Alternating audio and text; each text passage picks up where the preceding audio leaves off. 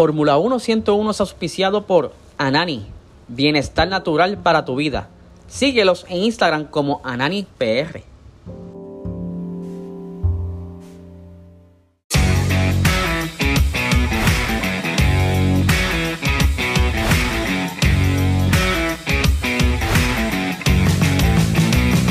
Esto es Fórmula 1 101.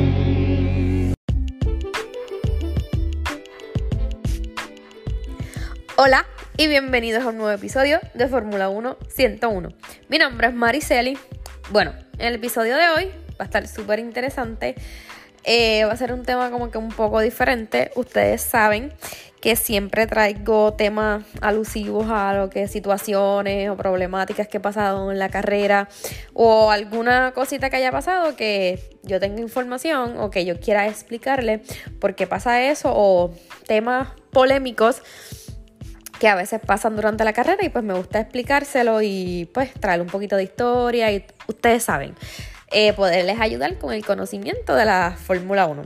Bueno, pues como les dije, hoy les voy a traer un tema súper interesante. Vamos a hablar un poco sobre aquellas situaciones sospechosas, escándalos que algunos equipos pues han creado a través de la historia de la Fórmula 1 o aquellas trampitas que también no tan solo los equipos, también pilotos hacen para pues mejorar su rendimiento, hacer que el equipo luzca mejor, eh, el campeonato de pilotos y de constructores pues se lo lleven, ustedes saben, eh, todo, todo lo posible para brillar dentro de la Fórmula 1. También se dicen que pues ustedes saben que anteriormente se los había mencionado, poder escudriñar ese reglamento para sacarles el mejor provecho para su beneficio, nada, en fin esos super escándalos que han sido parte de la Fórmula 1. ¿Y por qué les traigo este tema? Pues como ustedes les dije, siempre les traigo algo que tenga que ver con las carreras y este pasado fin de semana se llevó a cabo el Gran Premio de Países Bajos, ya no Holanda, ya ahora se, supone que se le diga Países Bajos, la casa de Max. Eh, fue una carrera casi llegando al final emocionante, eh, entretenida, intensa, que sin mentirle, hasta un cojín tiré contra el televisor por la rabia que tenía, por el coraje. Yo soy bien, bien fan. Y cuando a mí me apasiona algo, soy súper, súper, súper, súper intensa, pero una cosa de loco. Hablé malo, salió la peor Maricelis de mí, porque soy así con la Fórmula 1 y con el fútbol, porque son los dos deportes que más me gustan. Así que esa carrera sí estuvo buena, casi finalizando, porque al principio pues fue aburrida, pero ya al final, eh, por las situaciones que hubo, pues sí, pero me endemonié tanto que el coraje me duró bastante. Pues Max ganó. Eh, eh, una carrera bastante buena, como les dije, pero Max se llevó la victoria de su casa. Eh, Russell quedó en segundo lugar. Leclerc quedó tercero, mm, minimizando daños por el revuelo que hizo Ferrari, porque Ferrari también esta carrera fue patético. Sainz lamentablemente no tuvo una buena carrera por culpa de Ferrari. Y pues mi Hamilton quedó en cuarto lugar después que estuvo liderando la carrera por varias vueltas. Los Mercedes estaban súper rápidos, estaban dando la batalla. Pero lamentablemente es un suceso, pues, este, una estrategia, pues los limitó para poder subirse al podio, cosa que Russell supo aprovechar y pues jugó a su favor, jugó a su favor, perdón. Pero bueno, eso fue un poco explicando lo que fue la carrera, que voy a ir un poquito en detalle sobre la situación que pasó. Bueno, vamos a lo que vinimos, porque ustedes saben que sigo hablando como las locas y pues nunca acabo. Luego de la carrera del domingo, fue un caos en las redes sociales, sobre todo Twitter, donde la gente ahí es pepita como si no hubiese un mañana. La gente estaba tirando teorías de conspiración por un tubo y llaves, este, no sé, que esa carrera Max la ganó gracias a una situación que hubo en la carrera y les voy a explicar. El piloto de Alfa Tauri, este Yuki Tsunoda, eh, pues entró a pits normal en la vuelta 42. Al salir de pits, él informa a su ingeniero que siente que el neumático está suelto. Él se para como que en la pista y porque pensaba, pues si el neumático está suelto, eso te pueden penalizar. Pues entonces él detiene su monoplaza y se soltó el cinturón. En el pit wall le dicen que todo estaba bien, que continuara la carrera. Pero él tiene que volver al pit line para que le ajusten el cinturón. Él recibió una sanción por eso, porque tú no te puedes soltar el cinturón y después volver a la carrera, no. Eso es seguridad y eso tiene que estar, eso es ley, que tu cinturón tiene que estar bien puesto. Pues él va, él va al pit line le aseguran su cinturón, cuando sale del pit no pasa ni una vuelta, nada, que le dicen que detenga el auto porque este, había problemas en la parte trasera del monoplaza. Se dice que fue el diferencial. ¿Qué pasa? Pues Yuki se detiene y pues la dirección de carrera pues saca un virtual safety car, que el virtual safety car pues no está presente, sino que lo los pilotos reducen a cierta velocidad, como un 40% menos de, la de la velocidad normal, van y tienen que tener el tiempo delta, como les había explicado anteriormente. Antes de que pasara eso, los Mercedes estaban súper bien, ellos habían cambiado a goma blanca, dura, este, fueron a una sola parada, empezaron con amarilla, fueron a blanca, las blancas estaban resultando súper fine. Nada, pues se da el Virtual Safety Car y ellos estaban súper bien. Max tenía que hacer más más paradas en boxes porque las la gomas que tenían no le iba a dar hasta el final. Nada, pues con ese Virtual Safety Car le dan la oportunidad a cambiar goma, los Mercedes cambian amarilla. Y nada, se suscita la carrera, se relanza la carrera y fine. Están los Mercedes ahí peleando, pero este, todos van a tener gomas mejores. ¿Qué pasa? Luego de ese Virtual Safety Car aparece Botas con un DNF, el Alfa, el Alfa Romeo. Pero entonces ahí no sacan un virtual safety car, ahí sacan el safety car como tal. El carro está presente dentro de la pista y ahí todos van juntitos, van como en una línea, todos se reúnen y ahí aprovechan los equipos, los que tenían gomas blancas cambian a rojas, como Leclerc, y los que tenían gomas amarillas cambian a rojas, como Max cambió a rojas, Russell aprovechó y cambió a roja, pero Hamilton no aprovechó y se quedó con sus amarillas que ya tenían par de vueltas.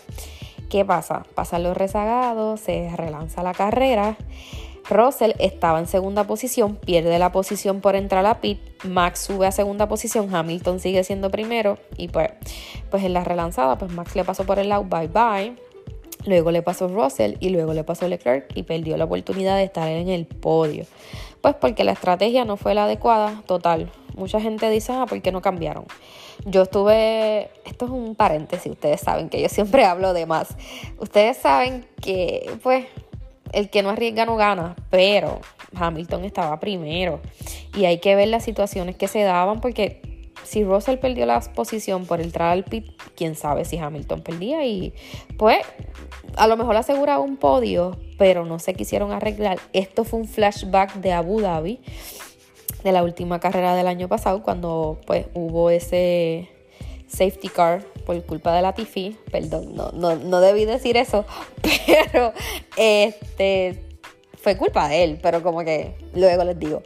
Eh, y pues Mercedes no entró a pits y pues Max tenía roja y pues le pasó por el lado igual. Pero nada, ok, vamos a dejar eso a un lado. Lo que pasa es que con esa situación de Yuki Tsunoda, las redes se desbordaron porque muchos dicen, sobre todo aquellos fans de Hamilton y de Mercedes, que ese virtual safety car de Yuki fue provocado a propósito por los de Red Bull, ya que Mercedes pues estaba bien posicionado para obtener la victoria. Y pues dice que según alega, ese Virtual Safety Car terminó por ayudar a Max de manera indirecta eh, para que obtuviera su victoria. Pero eso no quedó ahí. Este, las acusaciones de sabotaje a Hannah Smith. Hannah Smith es la estratega de Red Bull, increíble. Realmente una mujer que tiene una posición increíble que gracias a esa estrategia Max ha tenido esas victorias contundentes. Red Bull no falló en la estrategia. Los llamados que hicieron para entrar a pit fueron increíbles. Pero las redes sociales se inundaron, este, pues obviamente atacándola de, porque supuestamente ella había orquestado de que Alfa Tauri se, pues, se detuviera para ayudar a Max. Eh, Alfa Tauri sacó un comunicado diciendo que eso era como que no podían creer eso, que jamás ellos harían eso. Pero ustedes, la, la gente y sus teorías, la gente se le vuela la cabeza hablando de más. La situación es que fue una cosa extraña porque si el piloto te está diciendo que hay algo raro, ok, fine, entró a box, él salió, hay algo raro, pues el pit line le dice no, no hay nada raro, vuelve al pit line para arreglar el cinturón, vuelve y sale y el mismo equipo le dice no, tienes que detenerte porque si hay algo raro. Es como que estabas en el pit, no encontraste nada raro, tuviste que sacarlo para decir que tiene algo raro. Mucho, hasta inclusive Twitter, que es la red como que la más loca de todas, digo, y Facebook también, pero como que Twitter, hasta alguna gente que conoce de Fórmula 1, como que, mira, eso hay que investigarlo. Pero nada, eso son especulaciones, la gente está de más, no estoy de acuerdo, obviamente, que se, que se hagan esos comentarios contundentes de esa manera sin tener pruebas, porque nadie sabe, digo, nadie sabe. Eh, la FIA puede investigar, pero hello, uno no puede tirar de la baqueta, como quien dice, y menos contra Hannah, que es una que ha demostrado ser una gran profesional dentro de Red Bull. Y uno entiende que Alfa Tauri y Red Bull son, qué sé yo, este primos hermanos, tienen como que esa relación que si uno puede beneficiarse al otro, pero lamentablemente uno no puede ir por las redes sociales especulando y tirando comentarios fuertes contra una persona que tú no sabes qué realmente pasó. Y como quiera, el safety car de botas también. Max a aprovechar la oportunidad y pues Mercedes Hamilton no pudo hacerlo. Pero nada, ¿por qué les hablo de eso? Eso fue lo que pasó este fin de semana. Porque hoy les voy a hablar sobre esas trampitas que, y esos escándalos, como les mencioné anteriormente, de, de lo que ha sufrido la Fórmula 1, porque eso no se queda ahí nada más. En temporadas anteriores han habido súper escándalos heavy dentro de la Fórmula 1, trampas. Eh, y de los reglamentos que se llevan al límite, pilotos que hacen cosas adrede, de maldad, para obtener beneficios como les dije, las trampas pueden ser desde los pilotos hasta los equipos para sacar una ventaja eh, y por ser superiores a cualquier otro equipo o cualquier otro piloto. Este, pues les voy a mencionar esos escándalos y las infracciones que han tenido por hacer eso. Empezamos. Empezamos con el Spygate esa palabra del gate es como que el Watergate. No sé si ustedes han escuchado eso, creo que fue de uno de los presidentes de los Estados Unidos, pues esa palabra es como bien famosa. Pues aquí en la Fórmula 1 está el Spygate, que es el espionaje. Y fue en la temporada 2007 con la escudería McLaren y Ferrari. ¿Y qué pasó en este escándalo? Pues sucede que un mecánico, Nigel Stepney, eh, fue suspendido por Ferrari por ciertas irregularidades en la fábrica de esta escudería. ¿Y qué se estaba alegando? Según se dice es que Stepney le había entregado a un empleado de McLaren unos documentos de un montón de páginas con diseños del monoplaza de Ferrari. Según dice yo leí, pues supuestamente al empleado que le entregaron los documentos le dio eso a su esposa para que lo imprimiera. Pues la esposa va a una imprenta y el muchacho que le estaba sacando las copias se dio cuenta que era de Ferrari y él era fan de Ferrari y ahí fue que explotó la bomba. Según estuve leyendo, no sé cuál, bueno, según la y todo lo que busqué, la información que busqué es que alguien se dio cuenta, este de que él tenía en su poder esos diseños de Ferrari, se hizo una investigación, la FIA intervino y sí, se descubrió que McLaren sí había, se había adueñado de esos documentos, pero en ningún momento el diseño lo incorporó en su monoplaza. Eh, a todo esto, eh, McLaren fue descalificado de ese campeonato de constructor en el 2007, o sea que no compitió para nada y tuvo una multa de 100 millones de dólares. Los pilotos, que eran Alonso y Hamilton, sí podían competir, pero como ellos tenían una batalla y una guerra interna, pues lamentablemente eh, ninguno de los dos ganó el campeonato, sino que ganó Kimi Raikkonen con Ferrari. Y eso fue el suceso del Spygate. Ahora vamos con este que me encanta, el Crashgate este me encantó porque es como que esos choques a propósito que suceden para que se beneficie uno y se perjudique otro, obviamente. Pues en la temporada 2008, específicamente en el Gran Premio de Singapur, este, el equipo era Renault y los pilotos eran pues Fernando Alonso y Nelson Piquet. Fernando Alonso había regresado a Renault, a Renault y entonces el equipo estaba dando un buen rendimiento, como que estaba avanzando.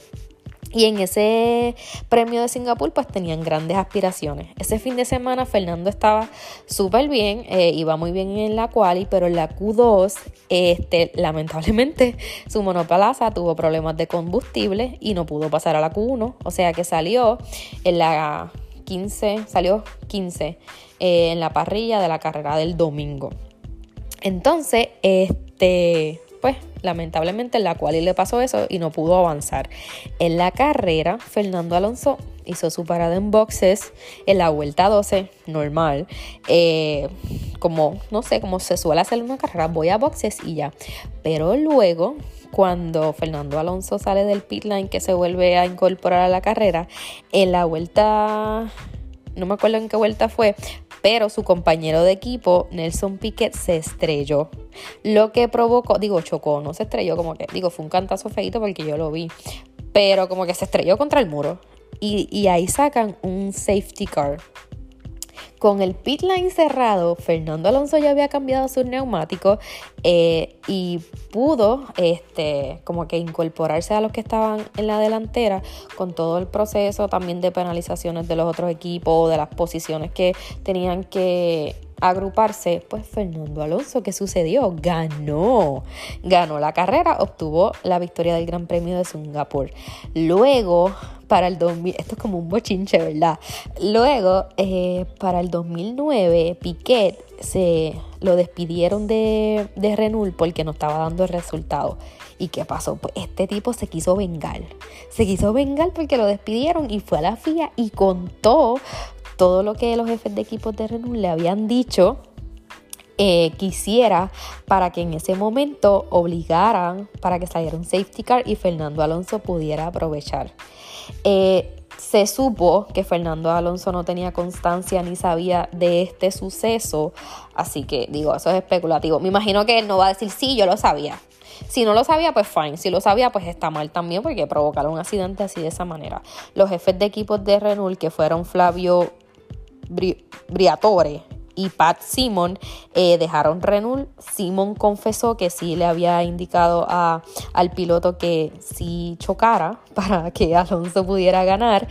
Este Briatore fue vetado de por vida por la Fórmula 1, pero eso fue después se revocó. Simon fue por cinco años y unas penalizaciones ahí de dinero. Pero esa, eso fue revocado y pero nunca me han vuelto.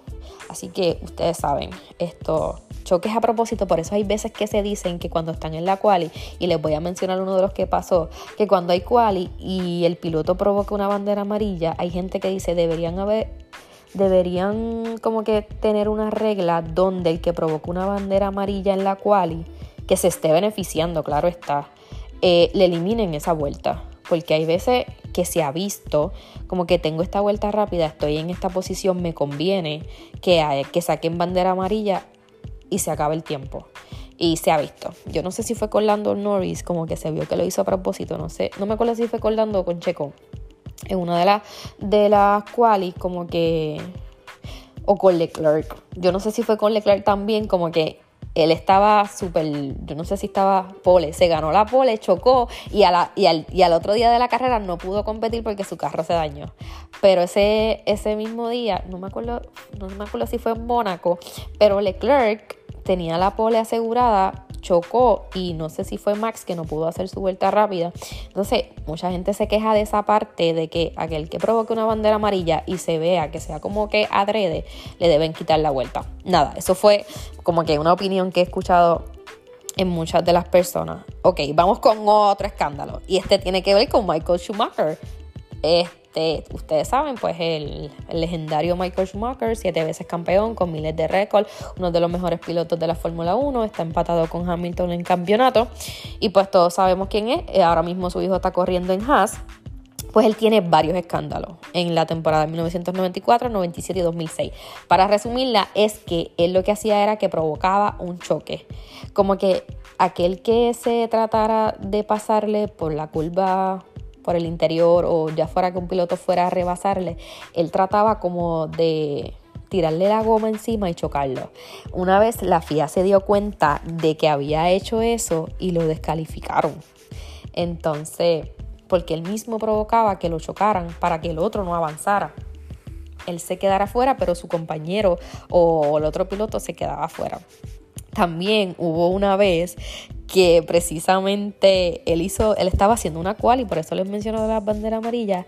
Él estaba con Fernando Alonso, si no me equivoco. Él hizo una vuelta súper rápida en el 2006. Eh, estaba compitiendo con Fernando Alonso por el título. Entonces hizo un tiempazo para la pole, para quedarse con la pole. Y luego como que estacionó su auto en medio de la pista y fue en Mónaco, provocando una bandera. Y entonces Alonso no pudo hacer su vuelta la, la FIA se dio cuenta porque él supuestamente le había dicho, ah, bloqueé. Pero bloqueaste si tú ibas bien lento, como ibas a hacer una bloqueada. Bloqueada es cuando frenas de cantazo. Que se ve como que chillaste goma, pues así. Y supuestamente había bloqueado, pero la FIA se dio cuenta y lo mandaron para atrás de la parrilla. Otro de los escándalos fue, este, me siento como la coma y aquí contándole detalles de esto, las órdenes de equipo. Yo no sé si ustedes sabían, anteriormente las órdenes de equipo no existían. Eh, desde el 2002 por un suceso eh, protagonizado por Ferrari que le ordenó a Barrichello que redujera la velocidad para que dejara pasar a Schumacher. Y eso desprestigiaba totalmente a la Fórmula 1 porque, hello, es como que hoy día siguen, sí se ven las, estrategias, las órdenes de equipo, perdón, sí se ven porque pues la FIA desistió y luego volvieron a existir las órdenes de equipo. Pero para ese tiempo eh, la FIA había dicho que no, que no se permitían las órdenes de equipo del, del 2002. ¿Y qué pasó? En el 2010, en el 2010 estaba Massa y Fernando Alonso compitiendo también para el, para el campeonato. Ferrari le dice a Massa, Fernando is faster than you. Can you confirm you understand the message? Y es como que los equipos se ingeniaban o disfrazaban el mensaje para que se dieran esas órdenes de equipo. Como que, ok, Fernando es más rápido que tú, eso quiere decir que lo tienes que dejar pasar. Y pues la FIA no dijo nada al respecto porque ahí no había, se veía así que era como que una orden, pero no estaba específicamente en las palabras que se usaban anteriormente. Eh, pero la FIA entonces este, a pesar de que estaba prohibido, siempre los equipos buscaban esa manera para que eh, se dieran esa orden de equipo, como que esas frases peculiares, para que se dieran cuenta, mira, tienes que dejar pasar a su compañero. Pero la FIA se dio cuenta que esto no funcionaba y anuló la prohibición a partir del 2011. Ya ustedes pueden ver que aún hay órdenes de equipo donde puedes ver, mira, este piloto es más, más rápido que tú, déjalo pasar. O aquellos que estén compitiendo de tú a tú, como el año pasado, que fue Max y, y Hamilton, donde la gente criticaba tanto que Mercedes trataba súper mal a Botas porque siempre el piloto número uno fue Hamilton. Botas tienes que dejarlo pasar. Botas reduce para que le des la vuelta rápida a Hamilton. Este año podemos ver lo mismo con Max y Checo. Eh, Max quejándose de que yo estoy siendo más rápido, saquémoslo de en medio. Y es como que eso sí se ve feo porque se trata de que los pilotos compitan dentro de la pista. Pero como siempre les he dicho, hay un piloto número uno y un piloto número dos. Obviamente el piloto número uno va a tener eh, mayores beneficios. Ferrari dice que sus pilotos no compiten entre sí, pero hay veces que sí se dan órdenes de equipo porque hay uno más rápido que otro y pues eso es justo porque si tú estás más lento pues salte de mi camino, yo estoy compitiendo para poder ganar.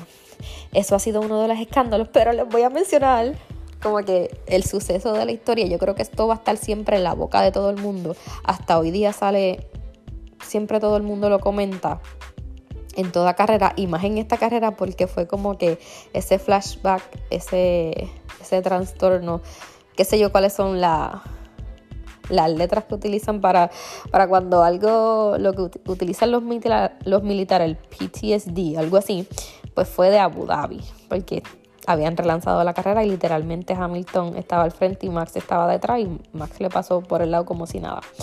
Pero una de las teorías conspirativas que sucedió el año pasado fue con precisamente con Latifi por haber creado ese, ese safety car. Lamentablemente la gente se desbordó en comentarios negativos hacia Latifi, él tuvo que cerrar sus redes sociales, Hamilton tuvo que salir a defenderlo, como que la gente no hiciera eso, que él no tenía la culpa, eh, fueron mensajes horribles, eh, obviamente Michael Massey también, también tuvo su, su golpe, pero todo fue por culpa de Michael Massey por no sacar una bandera roja. Eh, realmente no voy a opinar sobre eso porque siempre me, exalto y, todavía lo puedo ver y todavía lloro y todavía me enfurezco. Pero nada, eh, lamentablemente pues el año pasado Latifi sufrió eso por las teorías conspirativas que la gente se crea en su mente, pero fue lamentable. Eh, la gente, uno puede entender que la gente le apasiona el deporte porque yo soy igual, pero pues eh, uno, uno lo puede pensar en la cabeza, mira, eso se ve raro, pero de ahí a que tú vayas a decirle a Hannah Smith que provocó eso, es como que no tienes pruebas, como que no, no lo hagas, tú no tienes pruebas, tú eres un fan que lo estás viendo desde tu casa, yo sé, yo puedo entender la frustración porque yo la tenía, yo tiré el cojín contra el televisor, contra el piso, contra todo pero tampoco tiene que ser uno tan contundente de esa manera, eso es feo. pero nada, este, eso ha sido alguno de los escándalos de la Fórmula 1. La gente siempre va a opinar, la gente siempre va, va a querer sacar cualquier cosa que perjudique un equipo que le beneficie al de uno, porque uno como fanático y no objetivo, yo, soy, yo a veces puedo ser objetiva, pero uno como fanático a veces se ciega y no puede ser de esa manera porque si el equipo está dando un buen resultado siempre, tú no puedes decir ahora que no, que Mercedes iba a ganar porque sacaron ese virtual safety car cuando Bottas también provocó un safety car. Nada, no sigo hablando porque estamos aquí media hora. Este ha sido el episodio de hoy. Espero que les haya gustado. Nada, así que nos escucharemos la próxima. Hasta luego. Bye.